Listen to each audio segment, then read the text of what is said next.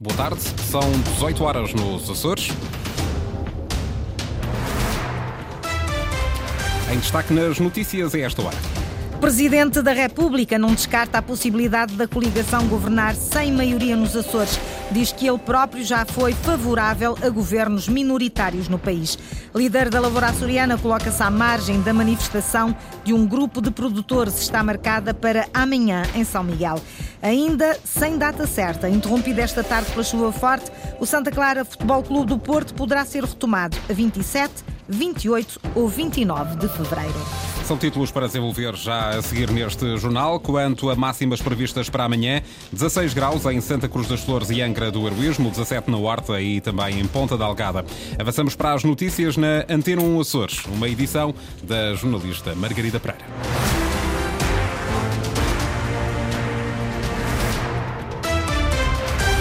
O Presidente da República não descarta a possibilidade da coligação vencedora das eleições de domingo governar sem maioria nos Açores, sem maioria absoluta nos Açores. Marcelo Rebelo de Sousa diz que ele próprio já foi favorável a governos minoritários no país, mas remete a decisão para o representante da República depois de Pedro Catarino ouvir os partidos políticos que vão ter assento no Parlamento açoriano. É o representante, o representante da República que naturalmente ouve os partidos. Ele já disse que a partir do dia 19 vai ouvir os partidos. O candidato mais votado disse: Eu tenho condições para votar, eu quero ser votado. O representante da República ponderará, ouvirá os partidos e coligações e entregará o governo. Mas tendo em conta a sua experiência, acredita que há condições neste momento com este cenário?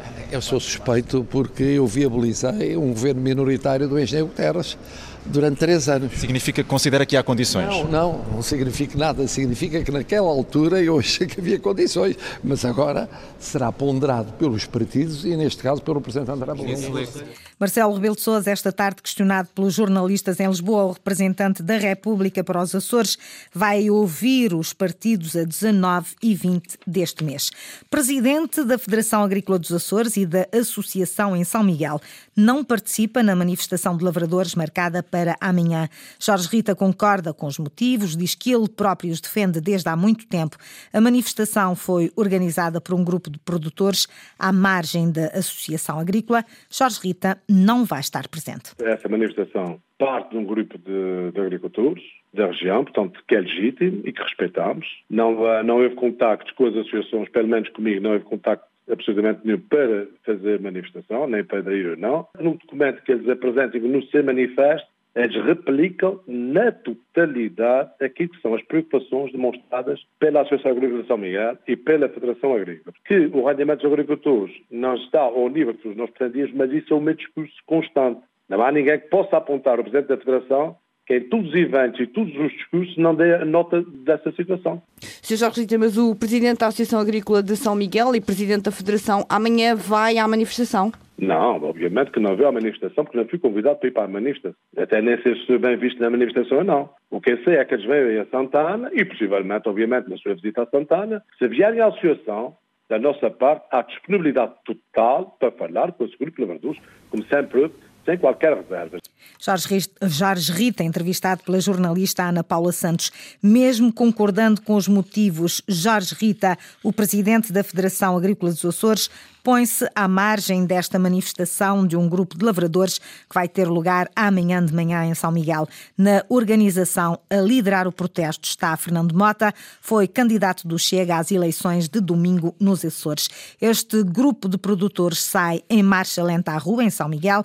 Dizem que o setor está descapitalizado e querem soluções. A última paragem será precisamente em Santana, sede da Associação Agrícola Linda Luz. Numa marcha com cerca de 100 viaturas entre tratores e carrinhas, dos arrifes a rabo de peixe, passando por várias fábricas de laticínios e pelo Palácio de Santana. As contas sobem, o lucro desce. Fernando Mota, porta-voz deste movimento de agricultores, pede mais sensibilidade aos governantes. A lavoura está completamente descapitalizada e daí então eh, demonstrarmos o nosso descontentamento e darmos um prazo, eh, fazendo aqui no nosso manifesto um caderno reivindicativo dos nossos propósitos e eles resolverem-nos, porque o governo está ali para resolver os problemas de toda a gente. Todos os meses temos rações para pagar, juros para pagar, impostos que não são, não são poucos e chegar ao fim do mês começamos a, como se diz aqui, a rapar no fundo da gaveta atrás dos trocos. Num caderno reivindicativo a ser entregue na Associação Agrícola de São Miguel, para através desta chegar ao Governo, os lavradores pedem melhorias na nova PAC e desburocratização de processos. Por exemplo, estamos eh, contra as restrições da nova PAC e não pode usar isto e não pode usar aquilo. Quando vêm produtos de outros países que entram no nosso mercado fazendo concorrência aos nossos produtos, vem de países que não nem pagam os impostos que, não, que nós pagamos, das seguranças sociais, eh, essas restrições todas que nós temos, tecnicamente, economicamente impossível umbrar com os preços deles. Agricultores em protesto pela valorização da lavoura. Há ações marcadas em São Miguel e na Terceira, numa altura em que a indústria tem vindo a anunciar a redução do preço do leite.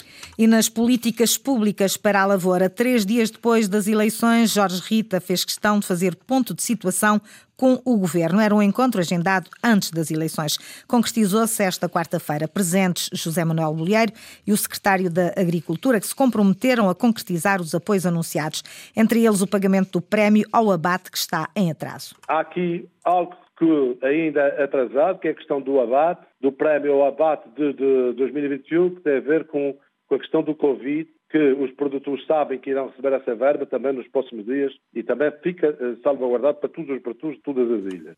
Outro compromisso do Governo com a lavoura é que os apoios financeiros continuarão sem rateios. A questão dos rateios, como apoio fundamental para que os agricultores mantivessem a sua atividade e tivessem algum rendimento com dignidade, porque os rateios eram brutais.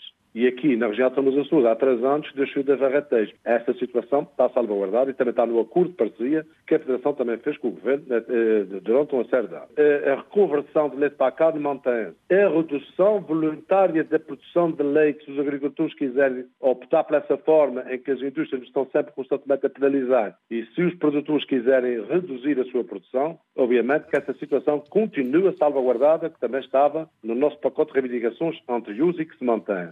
Pacote de compromissos assumido hoje pelo Presidente do Governo com a Lavoura. Foi assim amanhã de José Manuel Bolheiro, que hoje às 20h30, hora dos Açores, é o convidado da grande entrevista da RTP3, conduzida pelo jornalista Vítor Gonçalves, a partir de Ponta Delgada.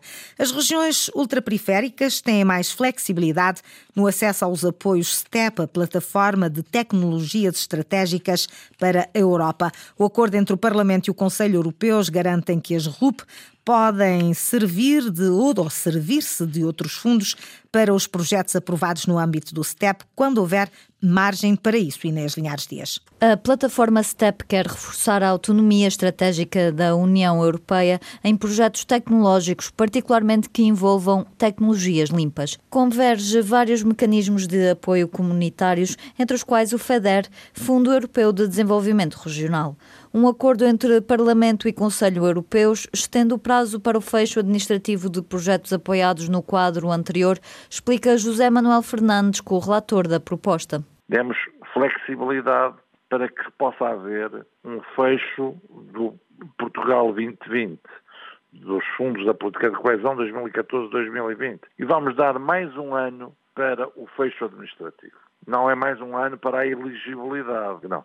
É um ano para o fecho administrativo, o que dará um alívio às autoridades nacionais que estão sobrecarregadas eh, neste momento, autoridades nacionais e regionais. As regiões ultraperiféricas têm agora também a possibilidade de compensar a execução com outros fundos, adianta o eurodeputado do PSD. Imagine que eh, há uma execução superior naquela, na dotação que é específica das RUP, àquela que está no FEDER e no Fundo Social Europeu.